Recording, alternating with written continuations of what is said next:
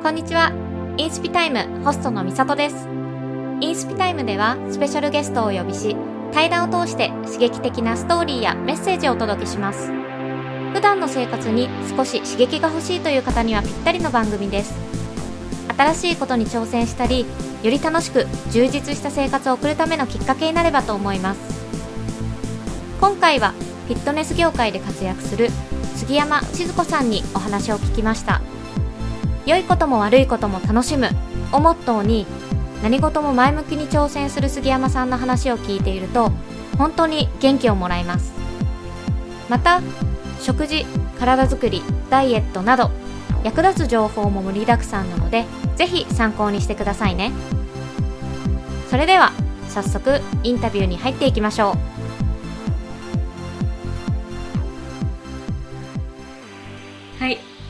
じゃあよろしくおお願いしますお願いします。あ、まずじゃあ自己紹介です。杉山千鶴子です。フィットネスインストラクターをしております。で、今いろんなスポーツクラブさんで、今日ここで収録させてもらってるセサミスポーツクラブさんはじめ、えーダンロップスポーツクラブさん。あとは都内だったりとか、民間のところだったりとかで、フィットネス、エアロビクスだったりとかダンスだったりとかっていうのを今は仕事では本業で教えています。で、趣味でフィットネスビキニっていうボディビル系の、えー大会に出ています。あともう一つ趣味で DJ もやっていて。まあなんかいろいろとちょっと手を出してやっているんですが、自分が手出してることが、ちょっと繋がっていきそうな今気がしていて、結構バラバラに手を出してきたなと思うんですけど、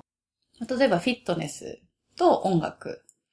で、まあエアロビクスとかダンスとか体を動かすのが好きな人たちは、まあ音楽も好きじゃないかと。で、まあ私が DJ を、えっと趣味で始めたのも、ちょっと、えーご縁があってのことだったんですけど、まあみんなやっぱ音楽が好きで踊ることが好き。で、なんかちょっとそれを一体にできないかなっていうのを、まあ、最近は思いながら活動をしていて、で、えっ、と、まあ、フィットネスの素晴らしさをなるべくたくさんの人に伝えられたらいいなと思って活動をしています。うん。で、えっ、と、ボディービルのそのフィットネスビキニの方は、えー結構最近はフィットネスのブームでもあるのと、まあ、自分の体もやっぱ見せる仕事なので、年に一度自分の体をえー締めて、しっかりとお客さんに頑張って痩せましょうっていうだけではなく、自分も頑張ってる姿をちょっと見てもらって、で、一緒に私もこれから減量なんで頑張りましょうみたいな形で、まあちょっと励ましながらできたらいいなと思って、はい、自分の健康維持と、あとはたくさんの人が自分をきっかけにフィットネスだったり、まあ音楽だったり、入り口はまあどこでもいいんですけど、きっかけになって、えー運動をしてくれる人が増えたらいいなっていう思いでやっています。フィットネスビキニ、うんあの、知らなかったんですよ。ああ、はいはい。で、よしくんに聞いて、うんうんうん。で、こう、地図さんの写真を見たうら、ん、すごいムキムキと思って、ボディービルまではいかないんですかねそうです。ね。えっ、と、ボディービルが、まあ、すごい、こんな表現していいのかわかんないんですけど、えっ、と、わかりやす、すごいわかりやすく表現すると、まあ、超ムキムキがボディービルだとしたら、超ムキムキ、ムキムキ、ムキぐらいの。ムキ一つ。向き一つぐらいの、あの、イメージでいくと、うんまあ全然でももうすごいトップ選手は、まあムキムキの人なんですけど、一応その、すごく一般の方にもわかりやすく説明するとそういう感じで、うんちょっと女性らしさも残した健康美っていうのを、えー競う大会になってますうん。はい。それは、じゃあ、年に一回大会に、えっと、ワンシーズンというか、えっと、年に、まあ、大会自体はいくつかあって、だいたい夏ぐらいからスタートして、うん。まあ秋口ぐらいまでの間がシーズンあで、ーその間にいくつか大会があるっていう感じで、で今ブームなので結構いろんな大会だったりとか団体が出てきていて、あのー結構その、一つの大会に縛られないというかうん、例えばフィンだったらこの協会だけとかっていうんじゃなくて、他にもいっぱい協会だったりとかがあって、まあいろんな大会に出てる人がいるので、で、いろんなジャンルもあって、なんかこう、面白いのが、例えばそう、タンクトップが似合うからだとか、そう、あとなんかその、水着じゃなくてもそのフィットネスウェアが似合うからだとか、うん。あの、そういうちょっとこう、カテゴリーもいっぱい分かれてる大会もあったりとかして、面白いですね。うん面白いですね。私の場合はどっちかっていうとちょっと、あの、まあ、本当に、ボディービルダー寄りの方の、なので、まあ、水着を着て筋肉美を見せるっていう形のへー。うーん。方になるんですけど。すごいうことは、こう、やっぱ大会に近づいたら減量を始めて、そうですね。体をその、コンディションに持っていくっていう感じでやって。そうですね。なんで今ちょうど、えっと、オフのシーズンで、まあ、基本的には、大体の方がみんなオフのシーズンには、ある程度バルクアップって言って、体重をちょっと増やして、うん、で、太って、えー太った方が重たい重りを扱え、扱いやすいので、で、その太った時に、一生懸命トレーニングをして筋肉をつけて、で、大会シーズンに合わせて減量をスタートして、早い人だともう減量今入ってたりとか、私は来月ぐらいから始めようと思ってるんですけど。そうなんですか。そうなんでへーす。だから今皆さん、まあ、ぷよぷよしてる方が、やっぱその時期は好きなもの食べたりとか、やっぱ、うれ、嬉しいというか、そうですね。いいですか？ただ、やっぱ、体重増やすのも、まあ、ただ、普通に増やすっていう人もいれば、クリーンバルクって言っていいものを取って、なるべく筋量で増やしていく。うん脂肪で増えるのはね、本当に簡単なんですけど、筋肉量を増やしていくっていうのはすごく大変なので、だ結構その、食べるものとかも、あの、食べればいいんだけども食べれなかったりとか、あうん。例えば、いいもので増やしていこうとすると、それなりにいいものをたくさん食べなきゃいけないので、うんいいものって何ですか？例えば鶏のささみだったりとか、あーまあ皆さんがよく知ってるので言うとうんブロッコリーだったりとか、まあブそういうも。ブロッコリー。大体ボディビルダーさんはブロッコリーとか鶏のささみとか、あ。まあ納豆とか、タンパク質のいいものとかを取って。ブロッコリー、タンパク質多いんですあか、ブロッコリーは栄養素がとっても多いので、もう、あの、ぎっしりと森のような形をしてるね、森のように詰まっているので、そうなんですね。ブ知らロッコリーはなかった。すごく栄養価が高いので、で、あとは脂質を落としながら、うん。うん、油分も取らないように、鶏のささみなんか油分がほぼないので、それを取ったりとか、うん、あとは料理の油を落としたりとか、で、まあ減量になってくるとそれをもっとストイックにやっていくような、この間私も、あの、去年かな、食べてたのが、何その鳥の餌みたいなのって言われていて。ね、どうやって、どういうものを食べてたんですか？なん、か、あの、えっ、と、なんていうんだ、シリアルみたいなのの、なんかもうちょっとこう、味があんまなかったりとかっていう感じの、。オートミールみたいな。オートミールみいたいな、そう、そんな感じのやつで、えー、ちょっと本当にパサパサしてる。本当に鳥の餌と見た目変わらないような 感じのドライフルーツと。すべて理想の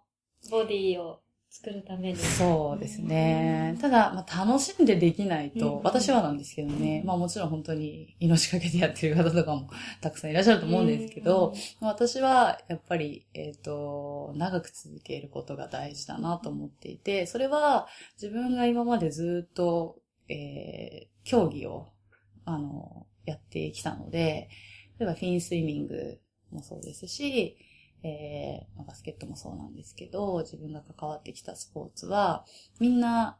好きになりすぎて嫌いになっていたので、うん。うん。で、好きになっていくと、まあ、とことん突き詰めてやっていきたいっていう気持ちは自然に出てくる。ただ、えーやっぱり、競技、競争になって、人との勝ち負けを意識するようになると、自分の、その、好き以上に、その競技に関わらなければいけなかったりとか、まあ、やっていて好きだったんだけど、嫌いになってってしまうほど、練習だったりとか、精神的に追い込まれたりとかもしていたので、もう早くやめたい。っていう風な、まあ追い込まれれば追い込まれるほどそういう気持ちになっていく。うんあれ好きで始めたのにな。好きでやってるのになんでこんなになんか、切羽詰まってるんだろう、私っていう経験がすごく多かったので、もう自分がこれからやっていく、社会人になったらやっていく競技は、ずっと好きでいられる競技をやりたいなと。だからまあ、結構、ボディービルもすごく過酷なスポーツだとは思うんですけど、まあ、楽しんで、うん、できれば、あの、いいのかなと思いながら、まあ、競技成績ももちろん、あの、それに伴ってついてくれば、とても嬉しいですけど、私の目標は成績よりも、自分の体を毎年、えー、見せられる体であることと、前の年よりもいい体を作るっていうことを目標に、相手との競争というよりは、自分との戦いで、で、だから、まあ、いっかって時も作るように、あえてして、頑張りすぎず。へうん。その、なんか付き合い方いいですね。うん。私も昔スポーツしてて、機械体操と、スイミングも、小学校3、4年までやってたんですよ。でもやっぱりこう、大会とか出ると、追い詰めちゃいますよね。うん、で、勝たなきゃ勝たなきゃ、いい成績残さなきゃって思って、だんだん追い詰めすぎて、ちょっと練習が嫌になったりとか、うんうん、そういうのが、うん、よくありましたね。うんうんうん、そうなんですよね。結局私も今まで見てきて、まあ今日この機会を与えてくれたよしくん、関根よしで、も見ていると、やっぱり始めた時からずっと今まで、今もう私なんか完全に追い越されてるなって思うんですけど、やっぱりそれが、それは何かっていうと、彼はずっと続けてきたから、うん、続けてきたことで、えー、今、大きなものを得て、周りがやっぱり協力してくれたりとか、周りの信用だったりとかっていうのを彼は得てるので、私も、えっ、ー、と、何かずっと続けられることをまあ彼を見て思ったのもあるし、自分の人生でも選手が向いてるなと。自分の気質的に、あのー、私は何とかの選手ですって言えた方が、自分が頑張れるなと、うん、思って、ただ、選手って言っても、無理を本当にしちゃうと、多分早くやめたくなっちゃうし、じゃあどうしようって考えた時に出た答えで、まあ人それぞれ多分賛否両論はあるかと思うんですけど、そんな楽しいでやってられるかっていうのも もちろんいると思うんですけど、それはそれでいいと思うんですけどね、うん、私はずっと続けていかれるっていうことが一番必要というか、自分にとっては大事なことだなと思うので、まあ仕事も趣味も無理をしないで楽しめる範囲でやろうとは思ってます。はいそもそも結構、なんだろう、運動すら嫌だっていう人多いじゃないですか。はいはいはいはい。そういうのはどうすればいいですかね？ああ、結構それすごく受ける質問で多いんですけど、うん、運動の取っかかりがとか、運動するのがきついとかっていう。私は基本、運動っていうものに最初から関わってきたので、そんなに苦労はしなかったんですけど、ほぼやらされたところから入ってきたので。ただ、続けたりとか始めるとっかかりっていうのは何でもよくって、成果が出てくるとハマりやすいんですよね。だ最初は何をやったらいいかもわからなかったりとか、で、やっても成果が出ないと、多分何でもそうだと思うんですけど、じゃあ何か一つこれを始めようって言った時に何から始めていいのかわかんない。やってっても上手になってるのか何なのかわかんないっていうものって誰でも続けたくないじゃないですか。だから、えっと、まず自分が何をしたらいいのかっていうところを聞けるような、例えばスポーツクラブとかだったら、何からしたらいいですかっていうのは聞けばスタッフさんがいたりとか、あと私パーソナルも教えてるんですけど、はい、うん、例えばそういう方に、じゃあ、えっ、ー、と、例えばミサトさんはじゃあ運動やってました、機械体操やってましたって言ったら、じゃあ、えっ、ー、と、例えば水泳好きだったら、じゃあ水泳から始めてみましょうか。とか、あとは、あの、じゃあ水で泳いでたなら、ちょっと陸走ってみましょうか。とか、そういうところから、あの、自分が興味持てそうなところから、まずは入ってみる。うん、っていうところと、あとはそれを、えっ、ー、と、3ヶ月騙されたと思って続けてみる。で、えー、そうすると何もやってない人は大体3ヶ月ぐらいで結果が出てくるので。あそうなんですね。うんうんうん、なので、大体そういうふうに、進めたりとか、まず自分が興味を持つことからスタートしてみるのと、あとは、何でも100日っていう定義があって、はい。100日間続くと習慣化しやすいって言われてるんですね。例えば、サプリメントとかも、まあ、通販とかで売ってるやつも、だいたい、えー3ヶ月は飲んでくださいっていうものが多くて。あそうなんですで、ね。そうなんです。で、3ヶ月っていうのは、人間の体のサイクルが、だいたい3ヶ月で入れ替わる。えっ、と、体の中が入れ替わるって言われてるので、3ヶ月間頑張って継続できると、それが続きやすいと。うんん。なので、なんかこれだったら3ヶ月続けられるかなっていうのをまず一つ見つけてみることと、あとは危機感と目標を持つこと。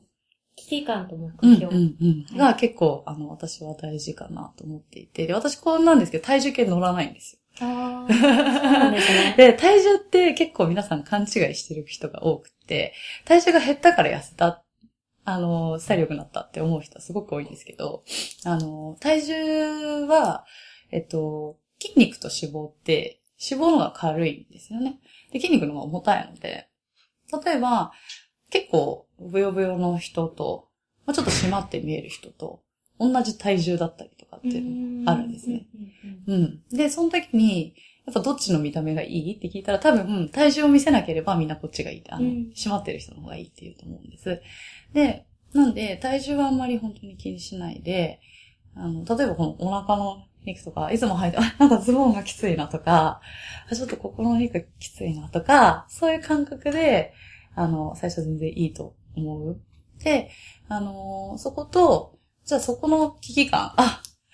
これやばい。じゃあいつまでにこれを落とそううんっていう目標うんがある、と成功しやすいというか。あうん。危機感があっても目標がないと、まあいっか。いつでもいっかっーてなっちゃうし、目標があっても危機感がないと、それもやらないっていうか、今に満足してる状態であれば、別に目標があっても、あ、まあいつか達成すればいいや、みたいな。私は危機感と目標が両方あると、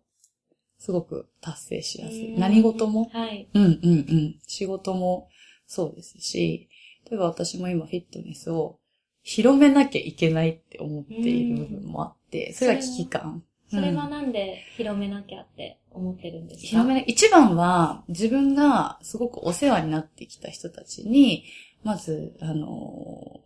お礼を何かしたいというか、うーんそうですね。自分の中では結構、まあ、両親がうちは体育の教師をやっていたんですけど、あの、私も本当は体育の先生になりたくて体育大まで行ったんですけど、あはい。実際体育の先生にならずにインストラクターの道に進んでしまったので、もう最初全然アルバイトからのスタートで、えー全くお金も稼げない状態からスタートしていたので、もうやっぱりインストラクターっていう仕事ってまだまだ、あの、可能性もたくさんある仕事だと思うんですけど、まあその仕事で、えー例えばたくさんの人のきっかけを作ったよとか、あの、私がきっかけでたくさんの人が運動してくれてるよとかっていうのを、まずは、その、頑張ってる姿を両親に見せたいなっていうのと、あとは結構いろいろ関わってる間でお世話になった方たちを何か巻き込んで、こう、フィットネスっていうのを、例えばフェスを今やりたいなと思ってるんですけど、例えば DJ の方呼んで、ボディビルの方呼んで、インストラクターの方集めて、ちょっとしたフェスをやると考えていて、まあちょっと、それは今、去年本当はやろうとしたんですけど、まああの、ちょっと準備不足で失敗をしてしまって、ただ私の中ではずーっとそれが今、引っかかっていて、で、できれば、まあ、無料開催をしたいなっていうのがちょっと今思っていて、で、あの、いろんな方がそしたら、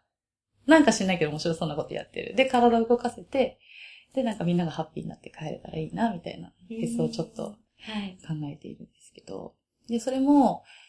やっぱり、言ったからにはやらないとっていう危機感と、うんうんうんじゃあいつやろうっていう目標と、を立てて、ちょっと頑張って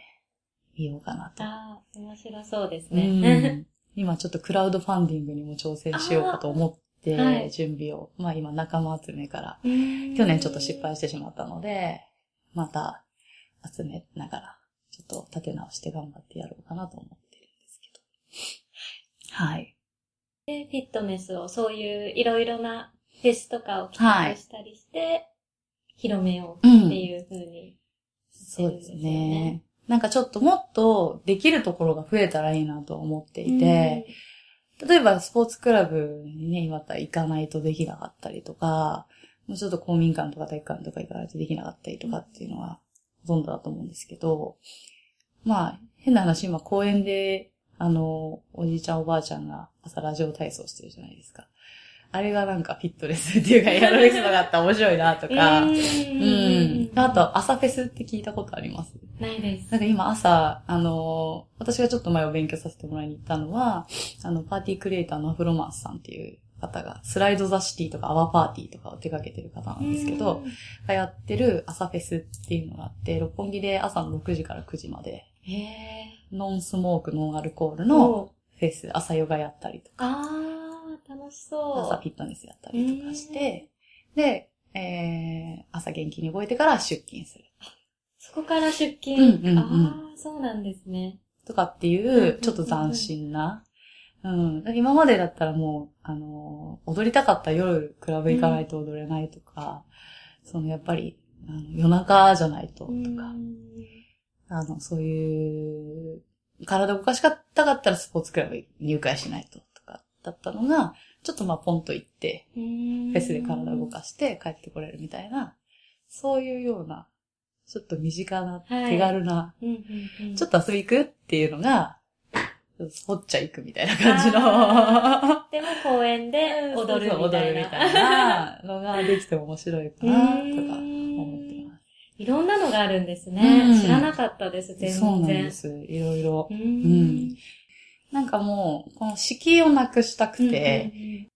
その、パンといったところでなんかちょっとできるみたいな感じって、すごくいいじゃないですか。はい。だから、そういう形でもっと、あの、増えて、フィットネスもそうですし、まあ、あの、クラブみたいな形のも、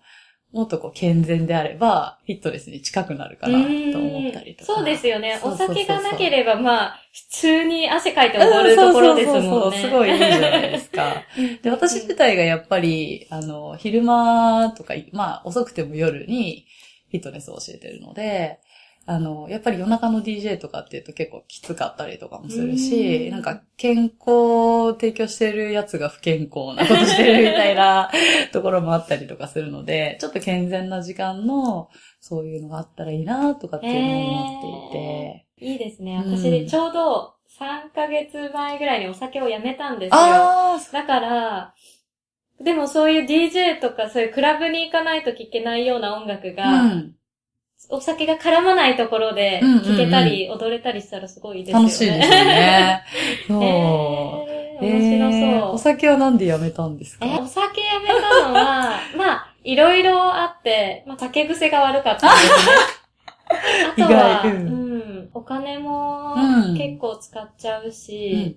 で健康とか、やっぱヨガやるときにお酒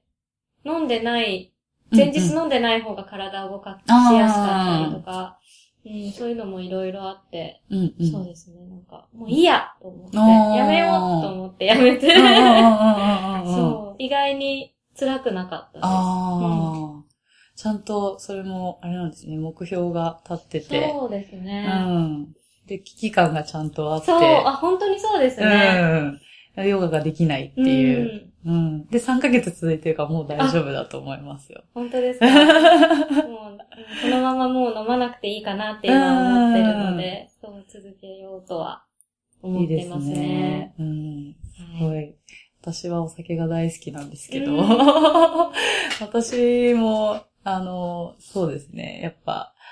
お酒は今、いや、でも、私もどれぐらい経つかな？あ、でも去年からかな。3、三杯までって決めるようにしてて。飲むときは3飲杯まで。む時もどんなに飲んでも3杯までって決めようと思って。3杯でやめれなくないですか？やめれます？やめれるようになりましたね。あ本当ですか？ガバガバ飲んでたんですけど、でも3杯ぐらいが一番次の日に支障が起きないなと思って、ん自分の中で。あの、我慢できるときは2杯でやめたりとか、はい1杯だけとかにするんですけど、うんえ、減量中もうん、ちょっとは、そんな、減量中も去年は飲んでましたね。うん。でさすがに、えっと、1週間前とかはちょっと控えたりとかもしてましたけど、今年は結構ちょっと減量も、もうちょっと頑張ってみようかなと思ってて、例えばボディビル始めたのが3年前なんですけど、1年目は何もしないで出ようと思って、もう今の自分の体で出てみようと思って、はい、どのぐらい、あの、今の自分の体で通用するのか、今のトレーニングと、食事とで。で、出てみて、まあ結構惨敗で。でも、あ、やっぱりちゃんとやんなきゃな。で、2年目に、えー、反省点を踏まえて、ちょっとトレーニングを変えてみて、でも減量はそこまで、あの、まあちょっと軽くやってみようかなぐらいで、ちょっと一週間前ぐらいに減量なんだって言うんだけど、まあちょっとお菓子を減らすぐらいな感じの減量にしていて、はい、で、今年は、まあ去年はそれでかなり成績が良くなったので、でじゃあ今年は、えっ、ー、と、まあちょっと今一緒にやってる相方がいるんですけど、まあ相方がフィジーカー、あの、フィジーク選手で、えっと、ボディービルの男性の方なんですけど、はい、ボディービルの一個下の階級になるんですけど、まあ、それでも十分ムキムキなんですけど。超ムキムキ、ムキムキ、そう、ムキムキのところの人の、あの、私も一緒トレーニングやってるんですけど、まあ、かなり減量をしっかりするので、まあ、ちょっと真似しながらやってみようかなと思っていて、やっぱり何でもストレスが自分の経験上は良くないなとは思うので、で、例えば期間限定のストレスって耐えられるんですけど、その後って絶対しっぺ返しが来るんですよね。ダイエットもリバウンドするのは一緒で、我慢してるからリバウンドする。だそれが楽しくできればリバウンドしないんですよね。なぜ楽しくできれば続くんで。ただそれが辛いだけのダイエットとかなっちゃうと、一時は痩せたとしても、もうそれが、例えば目標達成したら、はぁってなって、ボンって元に戻ってしまうケースが多いので、本当に私は体づくりに関しては特に楽しんでやることがすごい大事だなと、うん、思いますね。はい。ダイエットするなら、やっぱり、相談、専門家に相談した方がいいですか？そういうパーソナルトレーナーとか。そうですね。で、パーソナルの人もたくさんいるので、えっ、と、本当にいろいろ自分で探すの大変だと思うんですけど、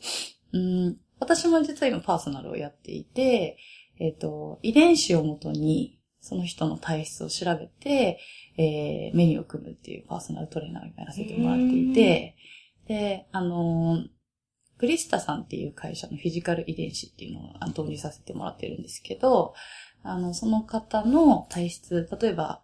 えー、糖質で太りやすいのか、脂質で太りやすいのか。あと、カタボリックって言って、あの、エネルギー消費リスクって言ってるんですけど、筋肉から栄養を取られやすい人がいるんですね。うん。で、それ、どういう人かっていうと、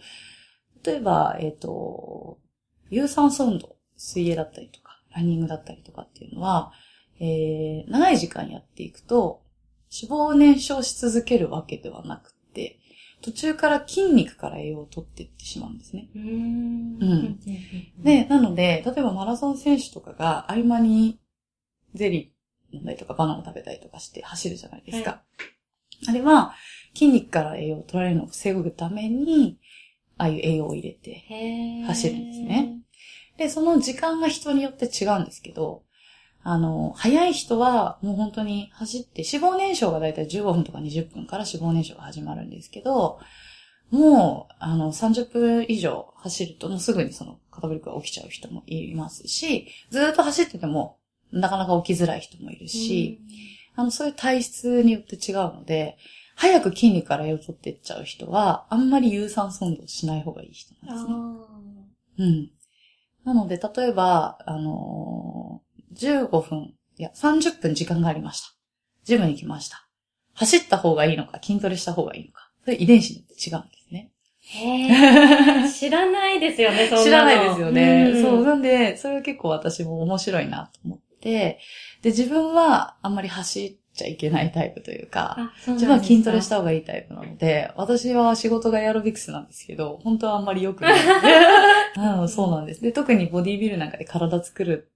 には余計にあんまり有酸素っていうのは入れない方がいい体質だったんですね。ただその代わり、じゃあどうしたらいいかって言ったら、食事をとにかくたくさん取る。あの、お腹が空く状態を作っちゃいけないタイプですよ。そうなんですか？だから食べ続けていられるタイプで、で、さらに脂質と糖質のリスクは私は糖質がリスクがないんですね。なので、あの、ご飯とか、まあビールもそうなんですけど、うん糖質は代謝が得意なんです。うんだからよく炭水化物抜きダイエットとかあるじゃないですか。うんあれをやっても意味ないんですよね。あれは得意なので。ただ私の場合は脂質がとっても苦手なので、例えば洋食、パスタだったりとか、ちょっと油分も多いものを食べると太りやすい。だからお菓子、も和菓子と洋菓子、例えばコンビニ行ってお腹空いたなって思ったら、私の場合和菓子だったら太りにくいんですけど、うんうん例えば菓子パンとかチョコレートとかだと太りやすいので、それ知ってるとかなり便利ですね。かなり便利なんですよ。そう、だから夜ご飯抜いた方がいいタイプなのか、それともご飯別に食べても平気なタイプなのか、運動も、あの、筋トレメインでやった方がいいのか、有酸素メインでやった方がいいのか。逆に、太りたい人もそういうのを参考にしてできるそうんですか？ですね。できます、できます、もちろん。んもう逆のパターンもできるので、あの、リスクが日本人、あの、まあ、8つのタイプがあって、はい例えば脂質と糖質両方持ってる人もいれば、脂質だけの人もいた、いて、3つ全部持ってる人もいて、さらにノーリスクっていう人もいるんですよ。何何も持ってないリスクを。で、結構何も持ってない人は太りにくい人が多くて、あ、そうなんですね。よくね、何食べても太れない。そういう人は、もうあの、サプリメントを頼ったりとか、うーん。うん、もうそういう体質だってわかるだけで、そういう対処ができるというか、で結構サプリメントも栄養吸収を良くするサプリメントとかも結構出てたりするので、そういうのだったりとか、であと筋肉の質がどういうタイプなのかで、あ、じゃあもっと筋トレやったら大きくなれますよとか、うん。うん。そういうのがわかる。そうなんですね。やっぱそういう独学じゃダメですね。独学というかなんだろう。知識なしに、ああ、そうですやね。るのってうん意味ないことが多いかもしれないあ、ですね。そうなんです。だから本当にもったいない人が結構いて、うん、で、あの、私なんかも、うーん、競技やってて、で、競技やってる自分ですら、その知識がなかったので、あーはいあの、結構、おにぎり一つで、練習2時間とか3時間とかやっちゃってたりしてたんですけど、そんなの私の遺伝子だともう、もったいないの極みで、しっかり食べて練習してれば筋肉もついたし、結果も出やすかったのが、うん。おにぎり1個で頑張っちゃったから、結局筋肉を燃やしながら運動していて意味がないことをやっていたなとか、だからもっと早く知っとけばよかったとか、あと面白いのが自分がその競技やってる人は短距離に向いてるのか長距離に向いてるのかっていう筋肉の質もわかるんですね。だからあの、側筋チキンって言って、短距離の人は側筋。で、長距離の人はチキン。で、チキンがバーンって多い人はもう長距離が向いてるし、チキンがバーンって多いのに短距離やってる人もいて、私そうだったんですけど。あーそうなんですか。私チキンマックスで短、あの、瞬発力こんだけしかないのに、ほんとちょっとしかないのに、あの、短距離の選手をずっとやってたので、これも早く知りたかったなとか、そう、なんか本当独学というかそうですね。まあ自分の知識でやろうとすると、結構意外と、特に一般の方なんかなんかもうご飯抜けばいいんだとか、そうなんか一食減らせばいいんだとか、置き換えればいいんだとか、とりあえず走ればいいんだとか、とりあえず腹筋やっときゃいいんだとか、そういうね、知識が多いと思うんですけど、うん。やっぱそれをしっかりと、あの、教えてくれる人のところに、あの、まあ、行ったりとか、今だったらいろいろ、まあ、Facebook だったりとか、Instagram だったりとかで、そういうのを探すとトレーナーさんにすごいいっぱい出てくるので、うん。結構時代は、私が思うには、今、お医者さんとトレーナーっていう選択がすごくあるなと思ってて、医者って病気とか、ね、あの、治療の専門だと思うんですけど、トレーナーっていうのは、その体の専門家なので、まあ、お医者さんもそうなんですけど、ダイエットとか運動の専門家なのでう、ん。あの、やっぱそういう人にしっかりと、あの、聞いたりするのはすごく、ううんん、いいかなと思います。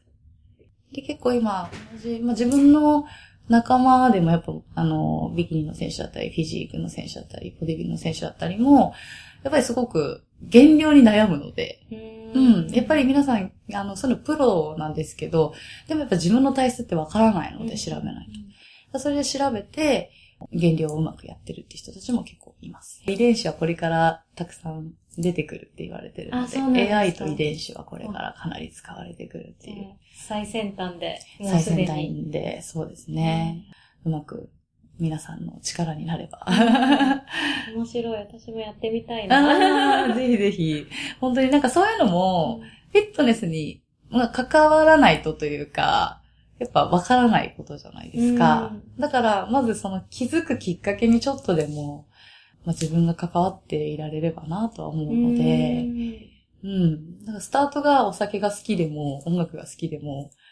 体ちょっと動かすのが好きでも、どっかしら引っかかるじゃないですか。うんうんうんそういうフィットネス。そうですうね。ん。なんか、そういうフェスとかが広まっていったら、ううん、ん。いいかなと。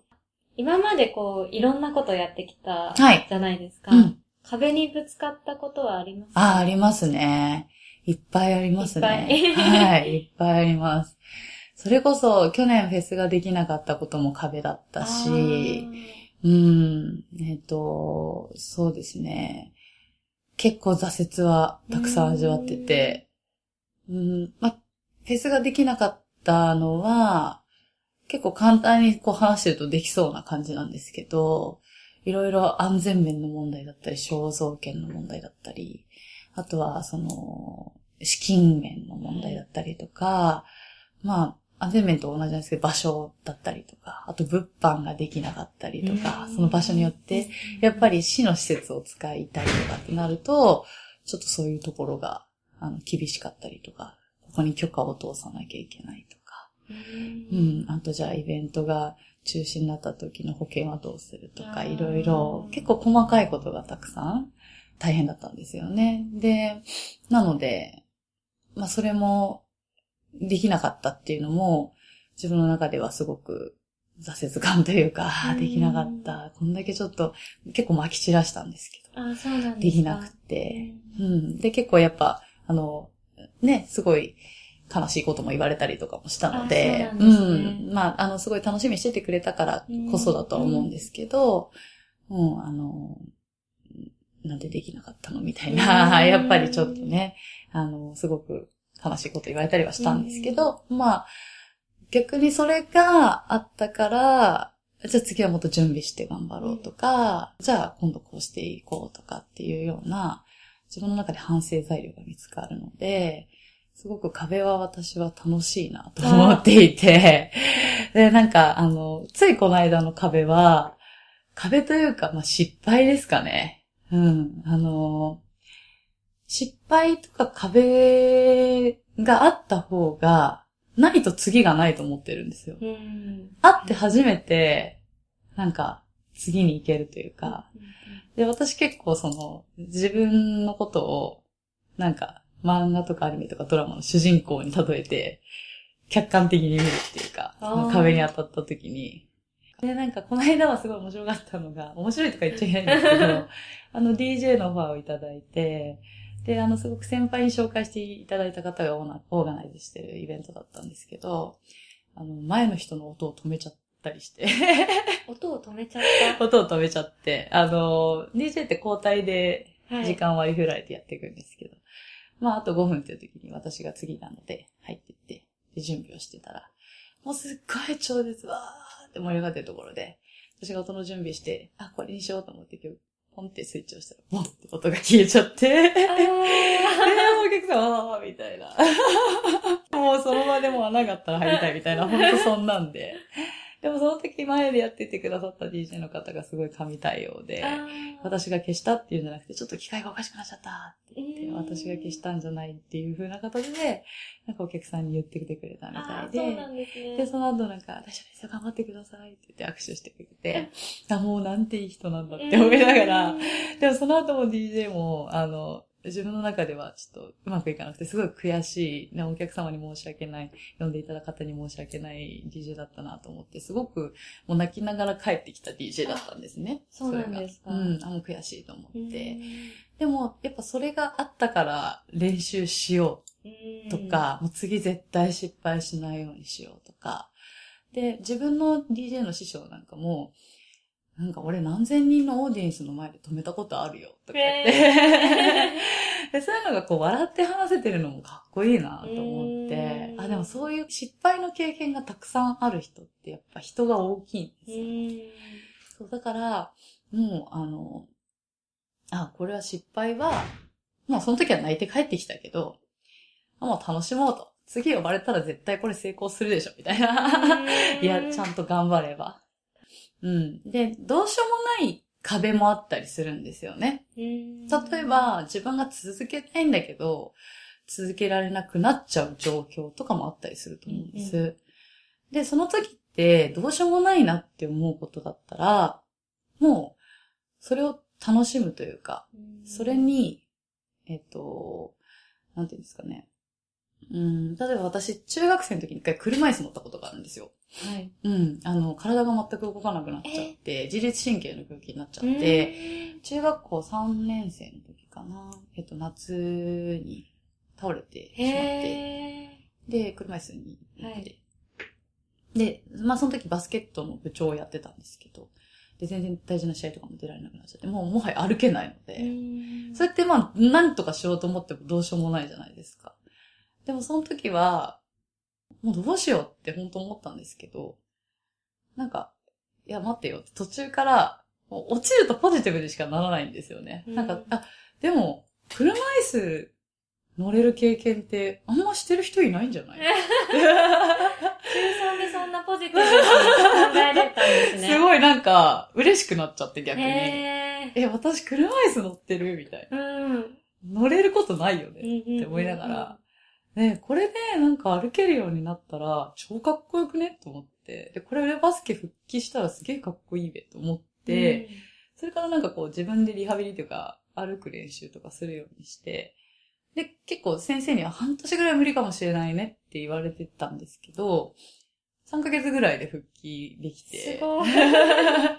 で、私杖ついて学校行ったりとかしてたんですけどで、母親が一緒についてくれたりとか、で、電車途中で気持ち悪くなって運ばれちゃったりとかもしてたんですけど、そうなんですか。そう、鎌倉に行ってたのちょうど大船駅でうん救急車運ばれたりとかもしてて、おでもそれも、ああ、行けなかった、みたいな。まあ、いっか、今日は、みたいな。ー救急車乗れたし、みたいな。そういう考え方が。そういう、もう感じで。へ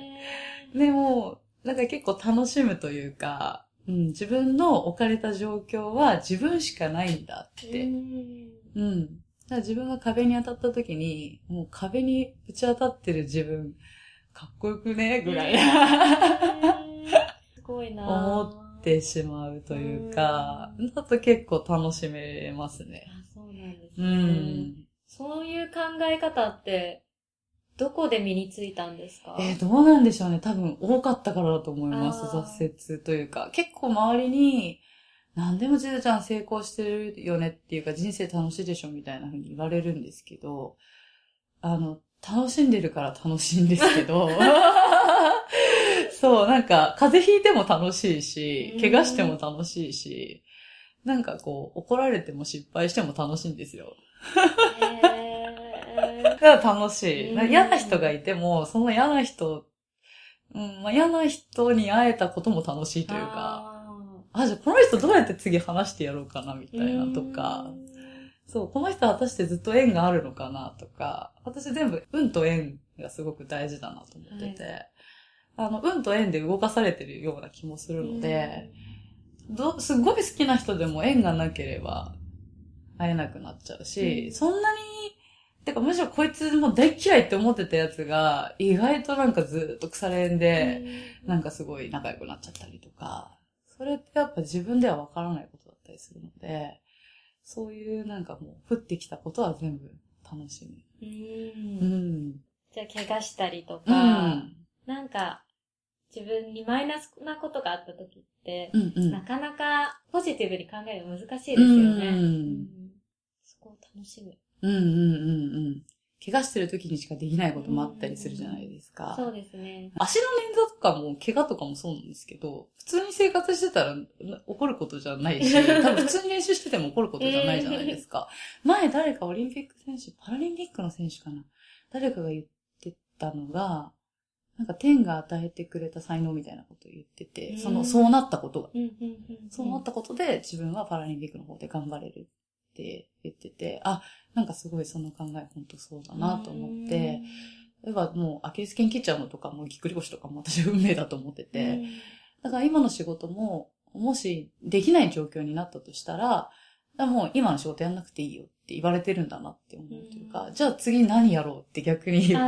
なんかちょっと無理してやって、まあこれで倒れたらまた救急車かな。でも入院したらちょっと美味しいもんとか食べれるし寝れるしな、みたいな。うん。まあもちろん落ちることもあの、その瞬間は落ちて、うん落ちますよ。もちろん、あ、嫌な思いしたなとか、あ、ついてなかったな今日とかって思うけど、後々、なんか、ちょっと落ちた後に、あ、でも、待てよ、みたいな。うんなんか、言いそびれたこととか、これだけは伝えたいとかありますか？ああ、言いそびれたこと。えーっと、そうですね。私、まあ、今いろいろ喋らせてもらったんですけど、結構自分がやりたいことがたくさんあって、ずーっとまとまらずにいたんですね。で、あの、でも今一つやっと、自分がこうなっていきたいっていうことが一つ決まったのがあって、自分のジムスタジオを作りたいなと、うん、いう気持ちがはい。ちっちゃくていいんですけど、まあ、あの、それこそちょっとでも、あの、運動したことないとか、そういうあの、どこに相談したらいいかわかんないっていう人が、まあ自分と繋がってたら少なくても相談ができるじゃないですか。だから、そういう相談しやすい自分のジムとスタジオをちっちゃくていいので、持ちたいっていうちょっと夢を今持っていて。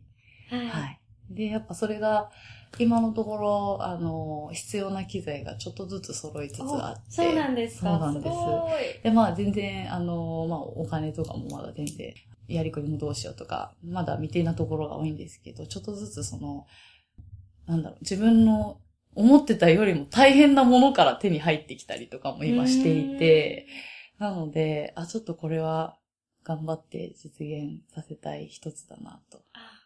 思っていることがあるので、今は自分の周りに関わってる人とか、まあ、あの、先輩後輩も含めて、あとは、フィットネスやってない人たちをちょっとでも、うん、その楽しいことに巻き込めたらなっていう、うん、自分が関わった人全員が、もちろんそのフェスをやったらお手伝いもしてほしいですし、あはいうん、ヨガやってもらってもいいのあーもうぜで、ひ。そういうちょっと相談もさせてもらいながら、みんながハッピーになれるフェスができたらいいなって、今は一番近々の目標はそこですね。うんはい。では最後に、はい。えっ、と、質問がありまして、これまで経験してきた、はいこの人生の中で、はいはい経験してきた中で、これだけは外せないっていう学んできた、この3つの教えというか、三つの三つの教え。秘訣というか、あ何かあれば3つ教えてください。ー三つ。そうですね。まあ、今話してきたこととちょっとだいぶ被るかもしれないんですけど、まあ、楽しむっていうことと、何事も、本当にマイナスなこともプラスなことも楽しむっていうことと、なるようになるっていうこと。うん。あがいてもダメなものはダメだし、あがかなくてもいけちゃうものはいけちゃうし、なるようになるっていうことと、あとは、自分の、えー、あ、そうですね。好きなことをする。うんうんうん。無理をしないで好きなことをする。さっきのその無理をしすぎると嫌いになってしまうっていう自分の経験を踏まえて、無理をしないで好きなことをやるっていうことですね。はい。はい。では、今日は杉山千鶴子さんにお越しいただきました。はい。はい。ありがとうございます。はいありがとうございます。はい。ということで、今日のゲストは杉山千鶴子さんでした。実は、インタビューの中で話してくれた、自分のジムスタジオを作るという夢を杉山さんはすでに実現させました。千鶴さん、おめでとうございます。エピソードの詳細に、そのジムのホームページのリンクを貼ってありますので、ぜひチェックしてみてください。また、杉山さんの Facebook、Instagram をフォローし、今後の活躍を応援しましょう今後もインスピタイムでは多方面で活躍されている素晴らしいゲストをお呼びしいろいろな考えや思いストーリーをシェアしていきますのでぜひインスピタイムを登録してくださいね。またインスタグラムとツイッターの投稿も行っているのでフォローお願いします。感想やコメントがありましたらポッドキャストの番組ページまたは iTunes にお書きください。次回は2週間後の配信を予定していますのでお楽しみに。